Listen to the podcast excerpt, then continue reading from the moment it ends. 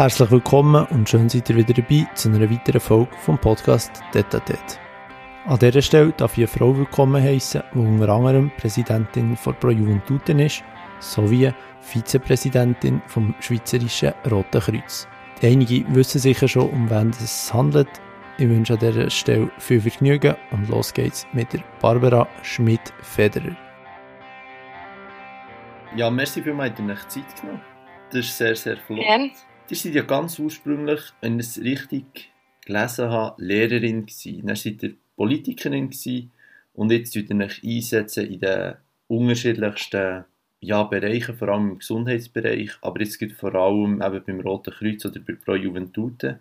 Hat nach irgendwann habt ihr gedacht, jetzt habt ihr es gesehen als Lehrerin, dann seid ihr Politikerin geworden wie der Ur-Urgroßvater und dann habt ihr gedacht, das ist, ist schon genug oder Gut, wenn man ehrlich ist, Lehrerin bin ich ja nicht sehr lang gewesen. das, Das hat nicht sehr viel mit dem eigenen Willen zu tun, sondern zufälligerweise es ist so gewesen, dass mein Mann damals, als ich ein Jahr lang Schule gegeben habe, äh, das Doktorat hat können machen in Paris für vier Jahre und ich bin dort mitgegangen und ähm, dann hat sich dann automatisch mein Weg äh, von, von meinem Lehrerberuf also ist in eine andere Richtung gegangen und ich, ich Mhm. auch müssen dringend Geld verdienen für uns zwei, weil er hat das Doktorat gehabt ohne Einnahmen und bin dann über Umweg zu einer Stelle gekommen, das ist die Assistentin von der, von, vom Präsidenten von der ETH Zürich gewesen, einfach eigentlich aus einer Not raus und das, das ist nachher so, das ist eigentlich der schönste äh, Job gewesen, den ich in meinem Leben hatte. So hat das eigentlich ohne Absicht dann alles eine neue Wendung genommen. Also ohne Absicht quasi zum schönsten Job. Genau.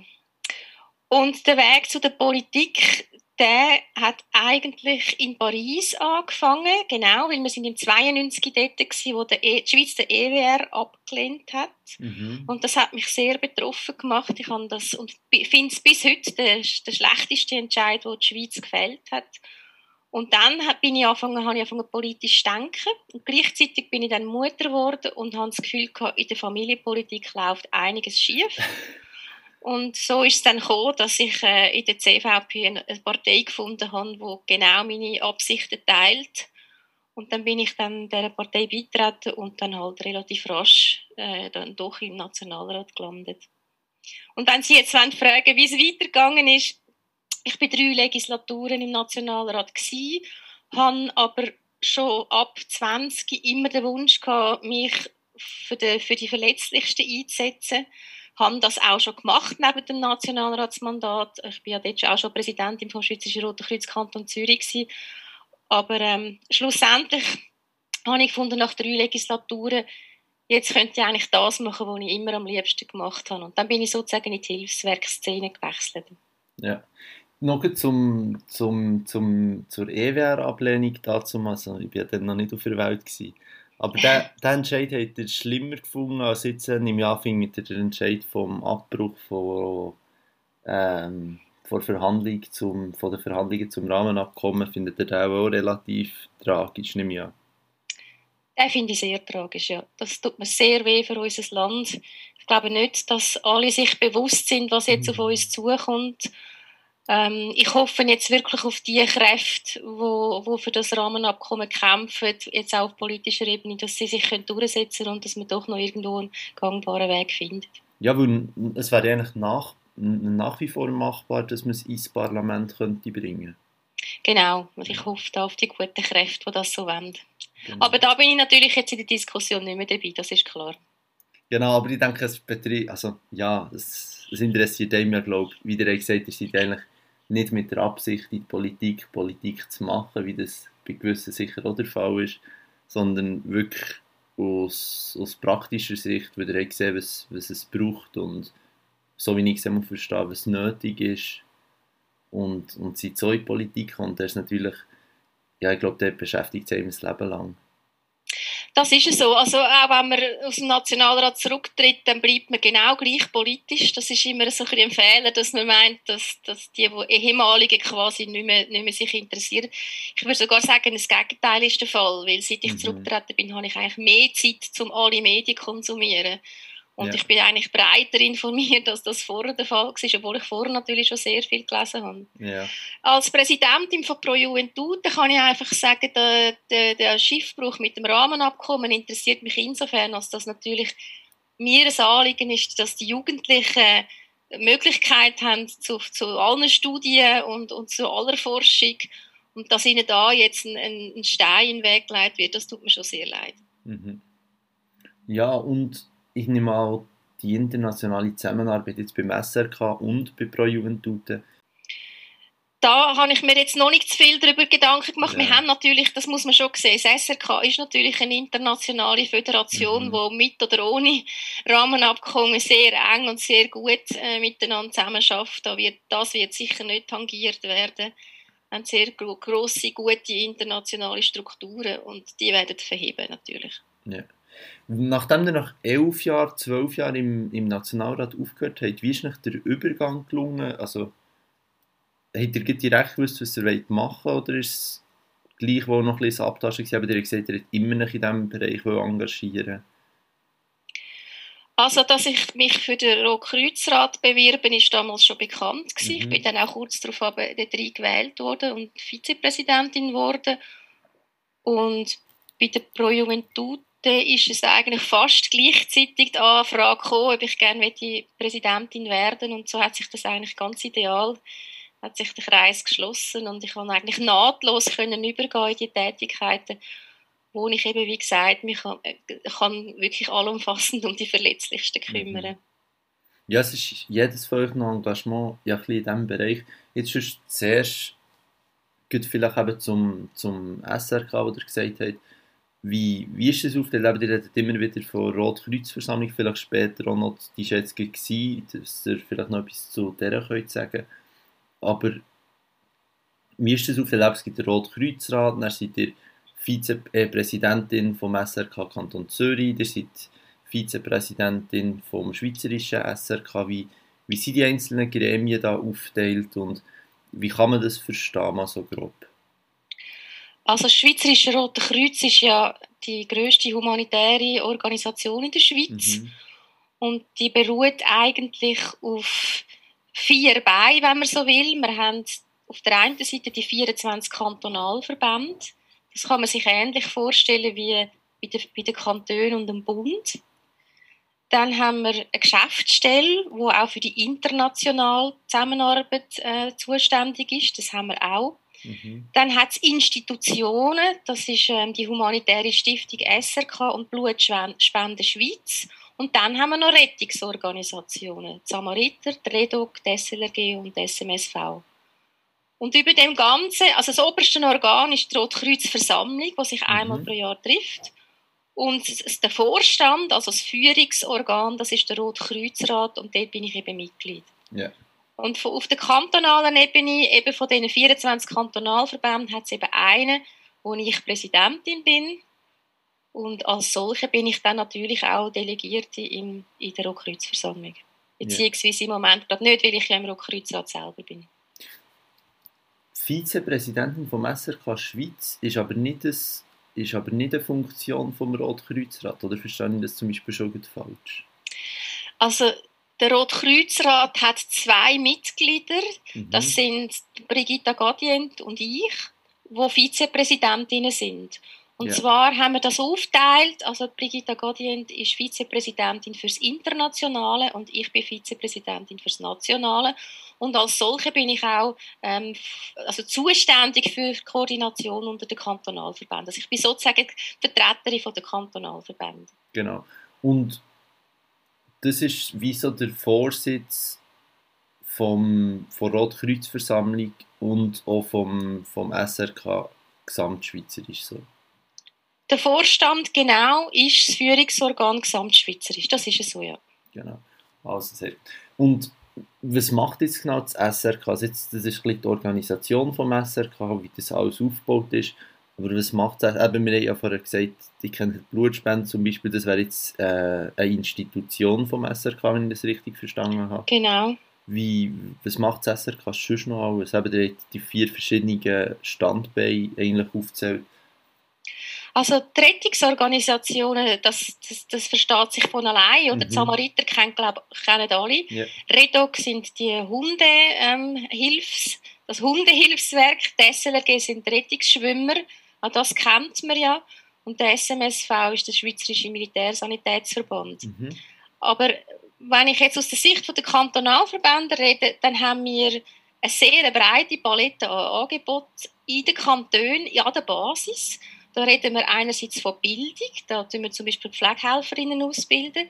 Wir haben Entlastung, ältere Personen, die, die Hilfe brauchen, zum Beispiel durch den Fahrdienst oder den Notruf. Dann haben wir den Bereich Migration, das ist, da geht es um SOS-Beratung oder medizinische Anlaufstelle für Sans-Papier. Und dann haben wir noch eine Aktion, die schweizweit sehr bekannt ist, das sind die zweimal Weihnachten. Das machen wir ja mit der SRG und der Post zusammen, mhm. Wo wir einmal pro Jahr eine ganz grosse Menge an Geschenken überkommen, wo wir dann im, also an Weihnachten, wo wir dann im Frühling weiterleiten an die Vulnerablen in den Kantonen, wo, wo, wo, wo darauf angewiesen sind. Das ist eigentlich so ein meine Lieblingsaktion im SRK. Im, im Jahr. Genau. Ja, es ist, es ist spannend, weil man kennt so wie das ein oder andere. Also zum Beispiel, bei mir ist zum Beispiel eben bekannt, wie vorher schon gesagt, Blutspende, jetzt was Roy gesagt, genau die, die Aktion Ende Jahr immer. Nachher noch auch die Pflegeausbildung vom SRK. Also es sind meistens glaube ich, Leute, die nicht eine Lehre als, als, als FAG, wenn ich mich nicht täusche, machen und dann eben eure SRK-Ausbildung machen. Das, das sind eigentlich so, alles ja. Sachen, die man kennt, aber wenn ich so in Kontext kann einordnen wie es innerhalb der Struktur vom, vom SRK aussieht. Aber sehr spannend. Was das Größte ist wahrscheinlich, wo am meisten, meisten Umfang einnimmt. Was ist das? Sie meinen für meine persönliche Arbeit? Nein, jetzt, jetzt nur innerhalb vom SRK. Was ist so der grösste Umfang oder äh, was ist die grösste Betätigung vom, vom SRK? Das kann man sicher nicht so sagen. Ja. Das kann man nicht sagen. Also was ich kann sagen ist, dass, dass wir eine riesige Freiwilligenorganisation sind. Das mhm. ist sicher substanziell bei uns. Also wir haben schweizweit 52'000 Freiwillige, die unterwegs sind im Namen ja. vom SRK. Im Kanton Zürich haben wir 2600 Freiwillige. Also das ist eigentlich der Hauptteil, was stattfindet. Freiwillige, die unterwegs sind eben für die Vulnerablen. Und da gehört zum Beispiel auch das Jugendrotkreuz dazu. Die sind sehr engagiert. Ähm, das Jugendrotkreuz Zürich tut zum Beispiel ähm, für Kinder aus den Asylzentren Spielnachmittag organisieren, damit die zum Teil traumatisierten Kinder auch mal eine Möglichkeit haben, ähm, äh, einfach eine, ja, sich zu erholen und, und, und, und unbeschwerten Nachmittag zu haben. Also aus dem Ganzen rauszukommen und da... Genau, ja. ja. Und natürlich hat uns jetzt während der Pandemie, ähm, das ist natürlich jetzt ein, ein, ein, gross, äh, ein grosses Engagement, wo wir, also wir haben natürlich bei Ausbruch von der Pandemie einen, einen Pandemiestab äh, eingesetzt und haben mhm. sofort natürlich angefangen, den Vulnerablen zu helfen. Ähm, bekannt worden ist sicher der Heimlieferdienst, wo unsere Freiwilligen den älteren Personen, die quasi das Haus nicht haben verlassen, Essen gebracht haben, sodass die jemanden hatten, der ihnen hilft. Das war ja. sicher die bekannteste Aktion. Gewesen. Was, was, stellt, was habt ihr während der Pandemie auch so festgestellt innerhalb des SRK? So, wie hat es, hat es das SRK betroffen, jetzt neben, neben dem, was ihr erzählt habt? Also ich denke, für uns intern ist das sicher ein, ein, also ein, ein Highlight insofern gewesen, als dass wir gesehen haben, dass wir sehr, sehr schnell haben können reagieren mhm. Wir haben sehr ähm, viel Solidarität von den Spenderinnen und Spendern erlebt und wir haben natürlich alle miteinander, jeder auf seine Art, ähm, gerade sofort können helfen ähm, nur schon die Samariter, die im Einsatz sind und, und, und eben wir auch in diesen Kantonalverbänden äh, sofort die Vulnerablen, die wir ja schon kennen, zum Beispiel durch die SOS-Beratung, dass wir die quasi können betreuen und, und unseren Effort vergrößern, ihnen noch mehr helfen wir haben das natürlich Dienstleistung ausbauen, damit, damit die vielen, vielen Leute, die Hilfe gebraucht haben, auch wirklich haben können kommen. Also es war so ein bisschen, wir haben schon die Basis gehabt und dann hat man ganz schnell können aufbauen und auf allen Ebenen und weil wir natürlich so umfassende Organisation sind, sind wir natürlich sehr, sehr powerful unterwegs mhm. Und eben auch zu sehen, dass ihr so schnell etwas könnt auf die Beine stellen könnt, wenn es braucht. Ja, und alle miteinander. Das war eine wunderbare Zusammenarbeit. Ja. Gut, das ist ja, glaube ich, sowieso der, einer der zentralen Gedanken mit der freiwilligen Arbeit, die ihr vorher gesagt habt. Alle miteinander für eine gute Sache. Genau.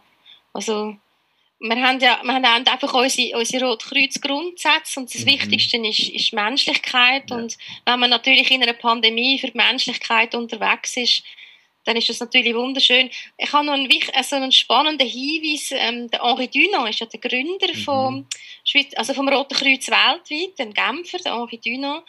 Und ähm, mir ist eigentlich jetzt erst während der Pandemie aufgefallen, dass auch er Pandemie gekämpft hat. Also man hat zu seiner Zeit hat man natürlich nicht Corona gehabt, man hat Cholera gehabt, man hat, man hat andere ähm, Probleme gehabt, aber die Seuchen, wie man sie genannt hat, die sind da gewesen, die hat er mhm. gesehen und ihm ist dann eben ein Anliegen gewesen, dass man nicht nur auf dem Schlachtfeld hilft, weil von dort aus hat er ja gestartet, sondern eben auch in Friedenszeiten ähm, eine starke Organisation aufbaut, die eben so auch für solche Pandemiefälle dann da ist. Also effektiv haben wir eigentlich jetzt während dieser Pandemie vollzogen, was er damals ähm, auch hat wollen. Und das ist so nicht bekannt und ich persönlich habe das auch erst jetzt so richtig entdeckt, ja, dass ein, das eigentlich bei ihm auch noch vorhanden war. Ist spannend, ja, vor allem auch, dass eigentlich dass er sich das wie überlegt hat, dass, dass das eventuell mal brauchen und, und dass er das jetzt so im Nachhinein gemerkt, also ja, dass er das jetzt hat gemerkt, dass das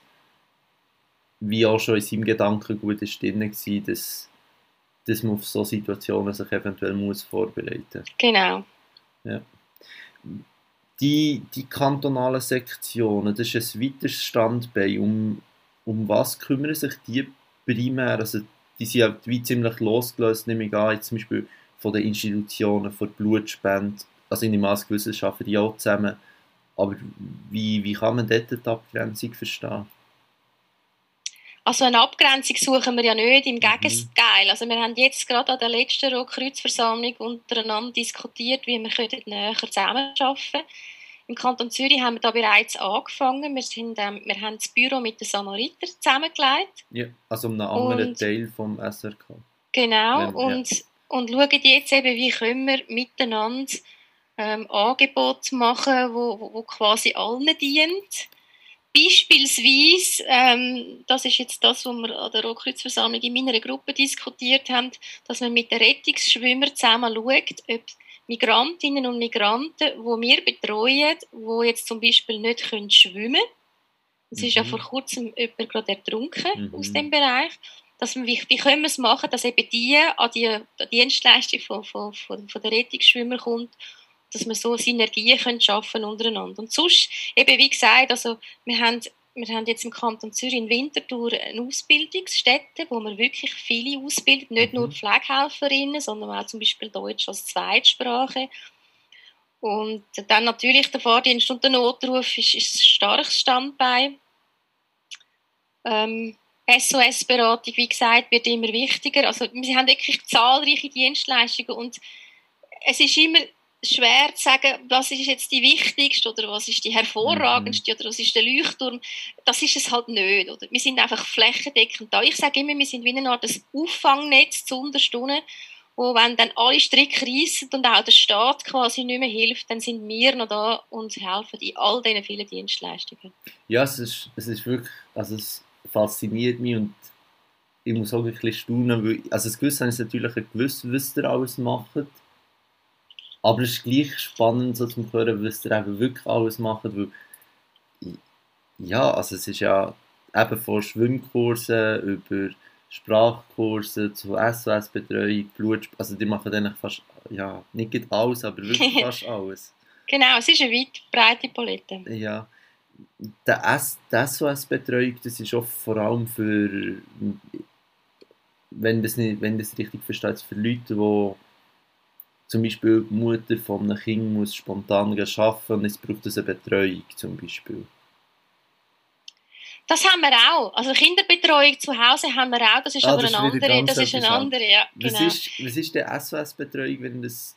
SS-Beratung ist ganz konkret, wir haben ein Haus an der Kronenstraße, Ja. wo ein Team schafft und wo Menschen, die schlicht und einfach nicht mehr weiter wissen, kein Rappen Geld mehr haben Mhm. oder in einer extrem prekären Situation sind, vielleicht gerade auch Sans-Papier, wo, wo irgendwo quasi im Untergrund Mhm. sind und, und, und keinen Zugang haben, also wo sie zum Beispiel nicht zum Arzt gehen, weil sie, weil sie kein Papier haben. Das, so, viel, so Menschen, die wirklich quasi in absoluten Notsituationen sind, die wissen, dass sie zu uns kommen können. Wir haben dann professionelle Beraterinnen dort und die ihnen helfen. Und zum Beispiel, ich sage jetzt etwas, 20 Franken in die Hand drücken für irgendeine Notunterkunft und dann einfach ihnen den Ratschlag geben, wo sie sich vor allem können einwenden können. Es geht ja meistens um das, oder? dass wir Ja. quasi Triage machen, wo sind sie am besten aufgehoben. Ja. Jetzt, wie viele wie viel Leute nehmen von euch einen Dienst in Anspruch? Oder ich weiß gar nicht, ob man das so kann sagen kann. Oder jetzt zum Beispiel, wenn, wenn jemand geht Blut spenden, nimmt er ja indirekt auch von euch einen Dienst, eure Dienste in Anspruch. Aber gibt es da eine Zahl oder kann man das irgendwie so sagen? Also die gibt es sicher, aber da würde ich mich jetzt ehrlich gesagt nicht auf aus der Lage, gesamt äh, schweizerisch da eine Zahl zu nennen. Ähm, ja, also ich kann einfach vielleicht auch noch, dass man sich eine Vorstellung kann machen von der Anzahl Mitarbeitenden, das sind schweizweit 2300. Plus so kann man die, vielleicht sich auch überlegen. die fünf, gut 50'000 Freiwilligen. Genau. Was, wie sieht ist die Altersstruktur bei diesen Freiwilligen? Sind das mehr Pensionierte oder eher auch Junge? Oder, Wir haben beides. ja. Beim Fahrdienst haben wir vor allem Ältere. Mhm. Ähm, das, ist, das, ist, das ist einfach so, dass sehr viele Pensionierte das Gefühl haben, dass das etwas ist, wo, wo, wo sie jetzt noch würde interessieren Mhm. Aber natürlich eben im Jugendrotkreuz haben wir genauso alte Jungen. Was wir jetzt noch ein bisschen strategisch anschauen, ob wir ähm, die, die Phase dazwischen, dass die Jungen, die eine Familie gründen, bis, sie, bis, bis die, die von der Pensionierung her wieder Zeit haben, dass man die dazwischen quasi ähm, noch anders oder stärker Ja. einbinden kann. Das ist momentan so ein bisschen unsere Strategie. Gibt vielleicht auch einen Punkt zu dem, vielleicht auf all, all eure Engagement äh, bezogen. Wenn sich jemand jetzt möchte einbringen möchte, der das gehört, wie, wie bringt man sich am besten ein? Falls ihr vielleicht da dazu etwas könnt sagen Also Freiwillige können sich natürlich immer überall über die Homepage melden, oder? Mhm. Wir haben aber auch eine App, das heißt Five Up, Ja. wo man äh, die Möglichkeit gibt, das haben vor allem die Jungen gern, oder? Wo man dann auch kann sich eintragen kann, wenn man einen, einen Dienst leisten will. Und dann hat man so die Möglichkeit, etwas zu tun. Also entweder über die App oder auf, Über die über die Webseite. Telefon wäre sicher auch möglich, nehme ich an. Klar. Genau. Jetzt, ihr habt vorher gesagt, die Rotkreuzversammlung ist durch die drei Tage, nimmt immer extrem viel Zeit in Anspruch. Wie, wie ist es gegangen? Was ist diskutiert worden? Was ist beschlossen worden? Was steht an? Falls ihr da vielleicht ein paar Worte dazu könnt sagen Gut, wir haben, ähm, wie ich vorher schon erwähnt habe, äh, beim Themennachmittag uns Mhm. eben genau mit dem Thema befasst, dass Rettungsorganisationen untereinander und auch mit den Kantonalverbänden enger zusammenarbeiten. Das war äh, extrem erfreulich, gewesen, was da für Ideen aufgekommen sind. Ja. Ähm, auch zu schauen, dass man, dass man sich gegenseitig besser kennt und dann eben auch kantonal vernetzt. Also das ist sicher das Highlight gewesen. Und sonst ist natürlich klar, eine Rockkreuzversammlung ist halt einfach eine Generalversammlung, wo man die statutarischen Themen Mhm. tut abarbeiten, was natürlich das SRK momentan am meisten ähm, ähm, beschäftigt. Das ist die zukünftige Strategie. Wir sind im Strategie 2030 ähm. Das ist ein, äh, ein, Unter ein Unterfangen, das quasi von oben ab, also von der internationalen Föderation, äh, eine Vorlage gegeben ist und dann geht man auf die nationale Ebene, wo sich nach dem richtet. Und wenn die steht, geht man nachher auf die kantonale Ebene und, und setzt dort auch eine neue Strategie um. Das ist ein Mammutprojekt, da sind wir Ja. jetzt dran, mit sehr viel Herzblut. Wie, wie arbeitet ihr da international zusammen? Also international ist es so, dass wir die internationale Zusammenarbeit haben mit der Föderation. Mhm. Dort äh, ist eben die Vizepräsidentin international, sie steht dabei und, und ich bin absolut nicht tangiert von dem. Ja. Ähm, ich werde dann einfach informiert, was läuft und, ja. und was in den einzelnen Ländern, wo das SRK Schweiz präsent ist, was wir dort leisten. Wir haben weltweit 191 nationale, ähm, nationale Organisationen. Ja. Das SRK ist nur eine von 191. Ja. Also das heißt, jedes Land hat sozusagen ein Rotes Kreuz. Genau. Zu eurer Tätigkeit, wie, wie, wie kann man sich die vorstellen? Wie nimmt, was nimmt am meisten Zeit in Anspruch? Um was kümmert ihr nach aktuell am meisten? Um, um was steht in Zukunft an? Was sind zukünftige Projekte? Gut, als, als Präsidentin oder Vizepräsidentin tut man vor allem das SRK nach außen äh, vertreten. Mhm. Das kann sein Vorträge halten, Kontakt zu den Behörden, zu der Politik. Ja. Und ähm, da, sind wir, da, das, da kann ich jetzt in dem Sinne nicht sagen, was, was gerade das Wichtigste ist. Also da ist man einfach auf allen ähm, Ebenen im Einsatz. Ja. Rausstechen tut natürlich Corona, also nach Corona-Zeit.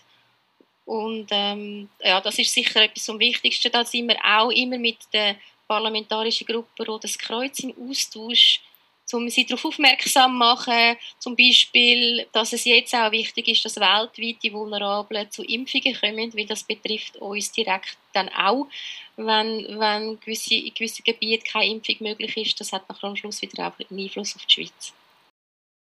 Jetzt habe ich gleich gelesen, die sind eben Mitglied im Rotkreuzrat seit 2018 und im Vizepräsidenten vom Schweizerischen Roten Kreuz, aber man ist nicht automatisch, wenn man im Rotkreuzrat ist, auch Vizepräsidentin vom Schweizerischen Roten Kreuz. Nein, der Rotkreuzrat ist der Vorstand von zwölf Personen. Ah, okay. Und ich bin explizit dann gewählt worden als Vizepräsidentin. Im zweiten Jahr später quasi. Genau. genau. Vor, vor Zeit, wie die nebenbei ihr seid ja Präsidentin vom, von Pro Juventud, also eigentlich ganz anderes, ja nicht ganz anderes, also in einem ähnlichen Bereich. Vielleicht mal zu, zu Pro Juventud, um was geht es bei Pro Juventud vor allem?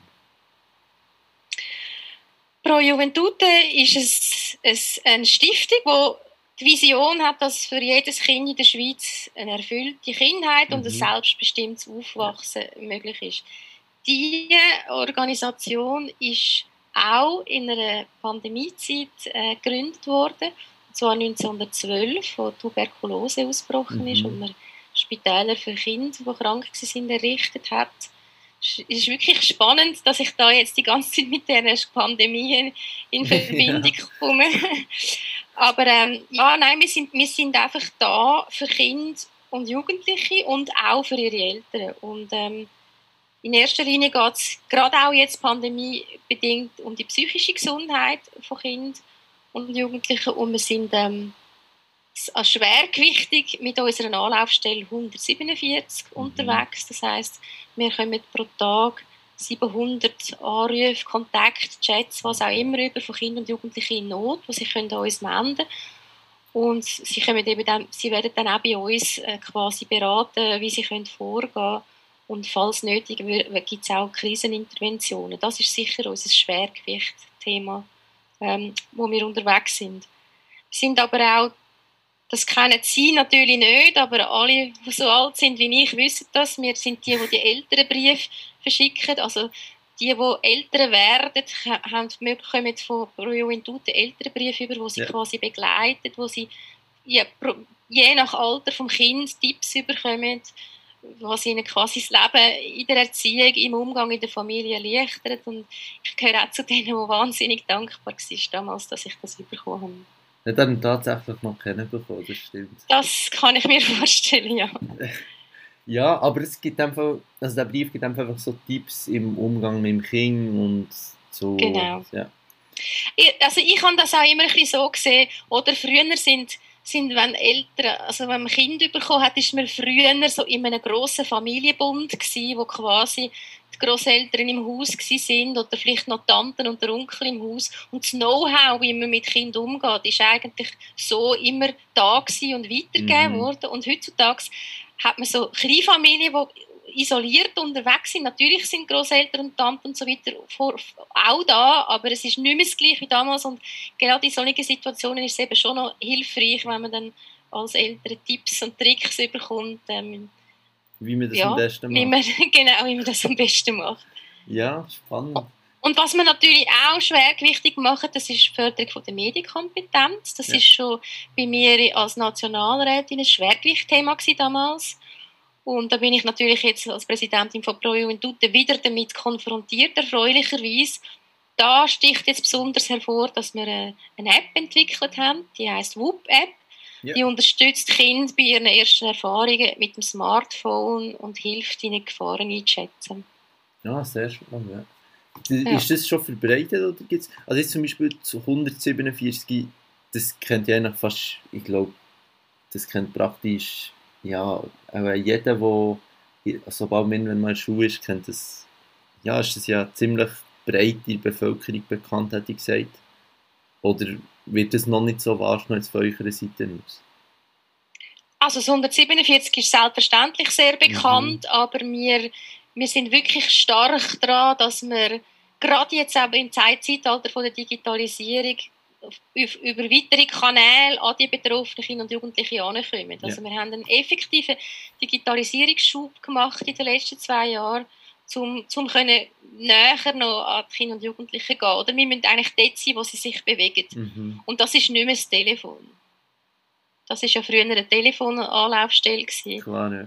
Und heutzutage, wenn jetzt zum Beispiel ein Kind gemobbt wird, ja, nimmt es nicht den Telefonhörer in die Hand und läutet im 47 an, sondern es sieht zum Beispiel, dass, dass es einen Chat gibt, sogar Peer-Chats, also mit mhm. Betroffenen, wo man sich dann per Chat kann anonym melden kann.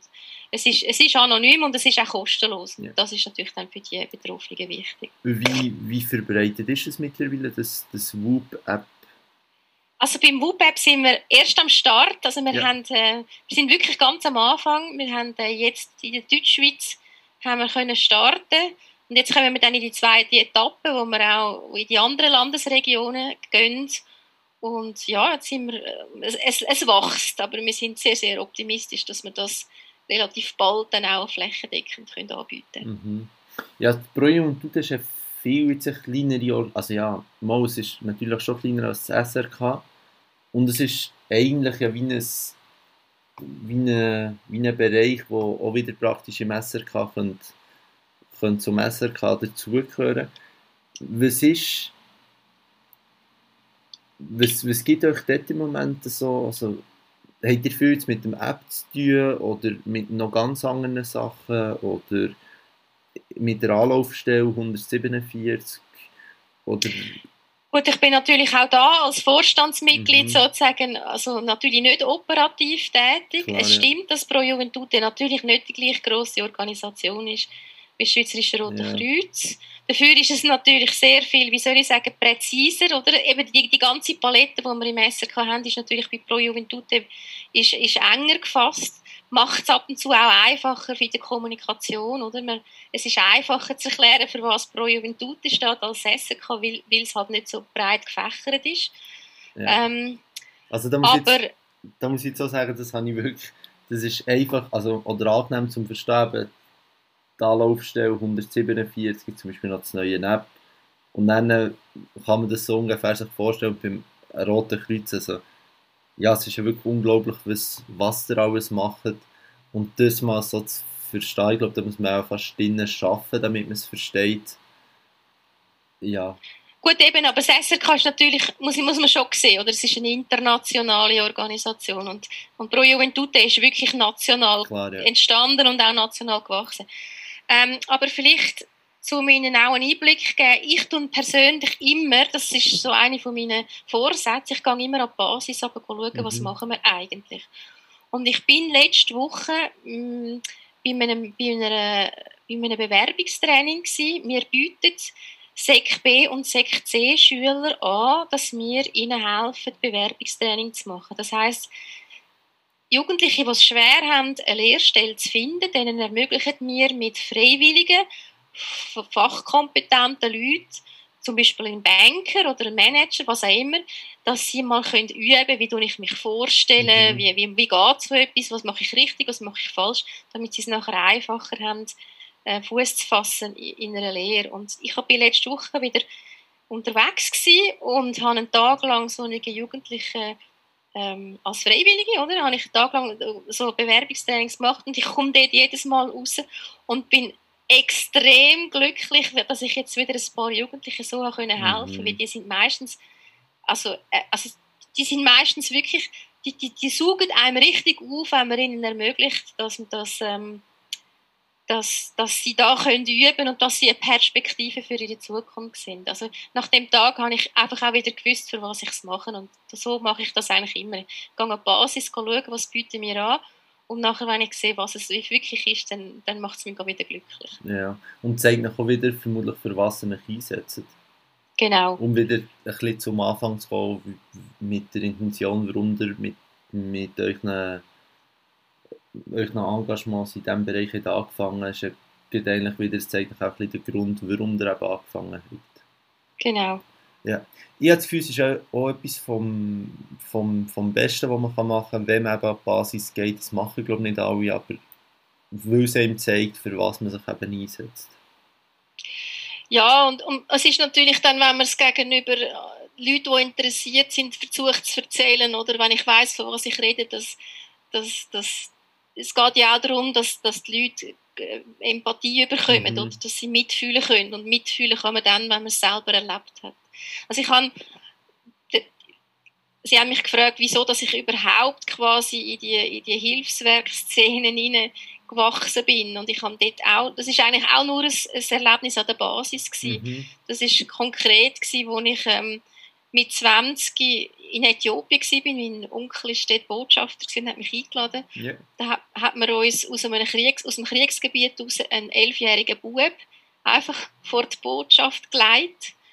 Und der ist, äh, der ist verletzt gewesen, kriegsbedingt, der hat nicht mehr können laufen und der hat einen Sack bei sich gehabt, einen Plastiksack mit ein paar fetten Kleidern drin und einem Leib Brot. Und wir, meine Tanten und ich, wir sind eigentlich die Einzigen gewesen, die er im Leben noch hat. Und wir haben dann eine mehrstündige Fahrt in ein Waisenheim mit ihm gemacht, wo wir natürlich nicht mit ihm haben können reden.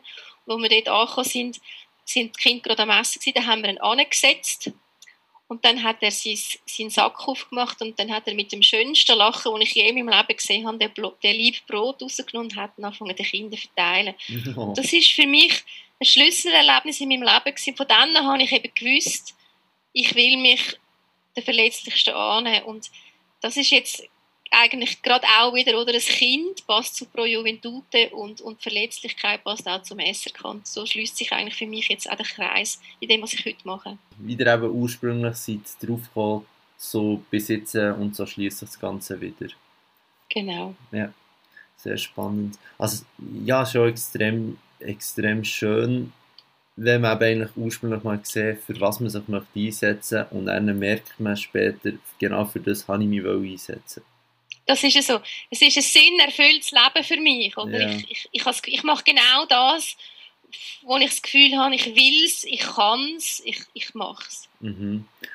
Ja, also kann ich eigentlich, das, das ist ja das, was man sich eigentlich wünscht, dass die Leute, die wo, wo genau das machen, das eben gerne machen aus diesem Grund. Genau, ja. Also das stellt man sich ja auch bei, bei wenn man ins Krankenhaus kommt und dann würde man sich das eigentlich grundsätzlich auch wünschen. Das, das ist sicher nicht immer der Fall, aber dass zum Beispiel eben die Pflegenden, die diesen Job machen, dann natürlich im Idealfall mit der gleichen Liebe zum Job machen, wie ich, jetzt, wie ich das bei euch das Gefühl habe. Ja. Kann man das so sagen oder ist das oder das irgendwie falsch? Nein, das könnte ich sicher so sagen. Ja, also klar, es ist natürlich immer, ich habe das Gefühl, es ist jetzt gerade im, ja, es gibt auch einfach Leute, die müssen Geld verdienen und, und das kann sagen, es, es ist natürlich ein gewisses sicheres Privileg, wenn man einer, einer Berufung kann nachgehen mit der Intention, wo ihr jetzt eurer Berufung nachgeht. Das ist ein Privileg und das bin ich mir auch absolut bewusst. Also das, das soll jetzt nicht als Vorwurf überkommen? Nein, nein, nein, nein, das ist ja so. Das ist ja so. Es ist ein Privileg. Ich meine, ja. Ähm, oder es ist ja, im Grundsatz sind eigentlich meine Präsidentenämter Ehrenämter und, und ähm, das ist so, ich kann mir das auch leisten, dass ich das mache. Das ist nicht selbstverständlich. Gut, also ich nehme an, eure, eure Ämter jetzt beim, beim SRK und bei Pro Juventud das Jahr schon zahlt. Nein, nein, also ich bin da auf der strategischen Ebene tätig, oder? Das ist, ähm, das ist wie bei, allen, wie bei allen anderen NGOs auch. Man hat äh, die operative Ebene, die mhm. Lohn bezieht, und die strategische Ebene, wo, wo eine kleine Abgeltung oder, oder, oder Spesenabrechnung hat, aber nicht, ah, okay, klar, nicht, ja. einen Lohn in ja. dem Sinn, oder? Ja. Wie, wie viel Prozent nehmen eure einzelnen, einzelnen Ämter ein? Gut, ich habe natürlich neben dem SRK und Pro Juventute noch, noch andere yeah. Mandate. Also ich bin noch im Stiftungsrat von Pro Mentesana. Mhm. Ich bin im Beirat von der Gesellschaft für Minderheiten. Äh, ich bin im Stiftungsrat von Swiss Peace. Alles in allem ist das, kann man schon sagen, dass das ähm, 80, 90 Prozent ausfüllt. Das ist schon so. Ja. Bei, bei Top Pharma Apotheke Paradeplatz sind ihr, glaube ich, noch Mitglied im Verwaltungsrat. Das ist ja so, dass die Apotheke meinem Mann und mir gehört. Ja. Und äh, mein Mann ist dort der Geschäftsführer und ich bin eben Mitglied vom Verwaltungsrat, richtig. Genau, ah, sehr gut. Ja. Was, also ich meine, Pro Juventute und, und Cäsar kann ja mit Abstand am meisten vor, vor der gesamten Zeit ein. Das ist ja so, ja. ja. Genau. Die, die restlichen, zum Beispiel bei, bei Pro Mente, Mentesana, das ist ja wahrscheinlich ja, noch, noch ein paar wenige, paar wenige Stunden pro Woche. Ja, also das ist einfach der normale, äh, also das normale ähm, Stiftungsrats, ähm, also das, das ist der normale Rhythmus im Jahr, oder? Mhm. Man hat äh, mehrere Sitzungen pro Jahr und tut sich auf das vorbereiten, nachbereiten, tut zwischendurch äh, an gewissen Geschäften ein bisschen arbeiten. Aber natürlich ist es dann schon so, wenn man ein Mitglied vom Stiftungsrat ist, ist das natürlich nicht das Gleiche, wie wenn man Präsidentin ist. Oder als Präsidentin bin ich quasi das Gesicht nach außen und, und ich stehe an und, und, und, und halte Vorträge und, und bin auch verantwortlich schlussendlich für, für den Pro Juventute jetzt oder, oder das SRK. Genau, das wäre es mehr oder weniger. Also wir wären mehr oder weniger am Ende jetzt vielleicht noch.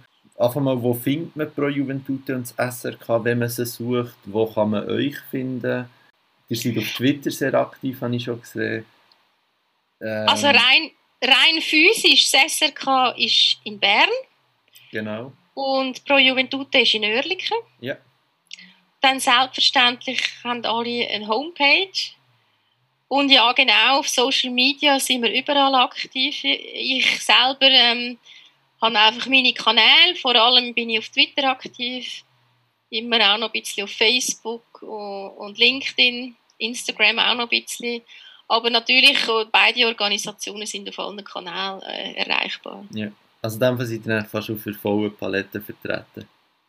Das würde ich schon so sagen, ja. Wir sind auf der vollen Palette vertreten, genau. Sehr gut.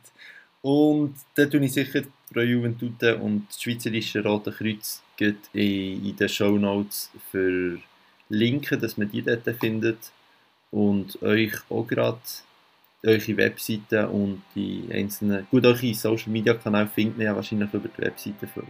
Das ist es so, ja. Sehr gut.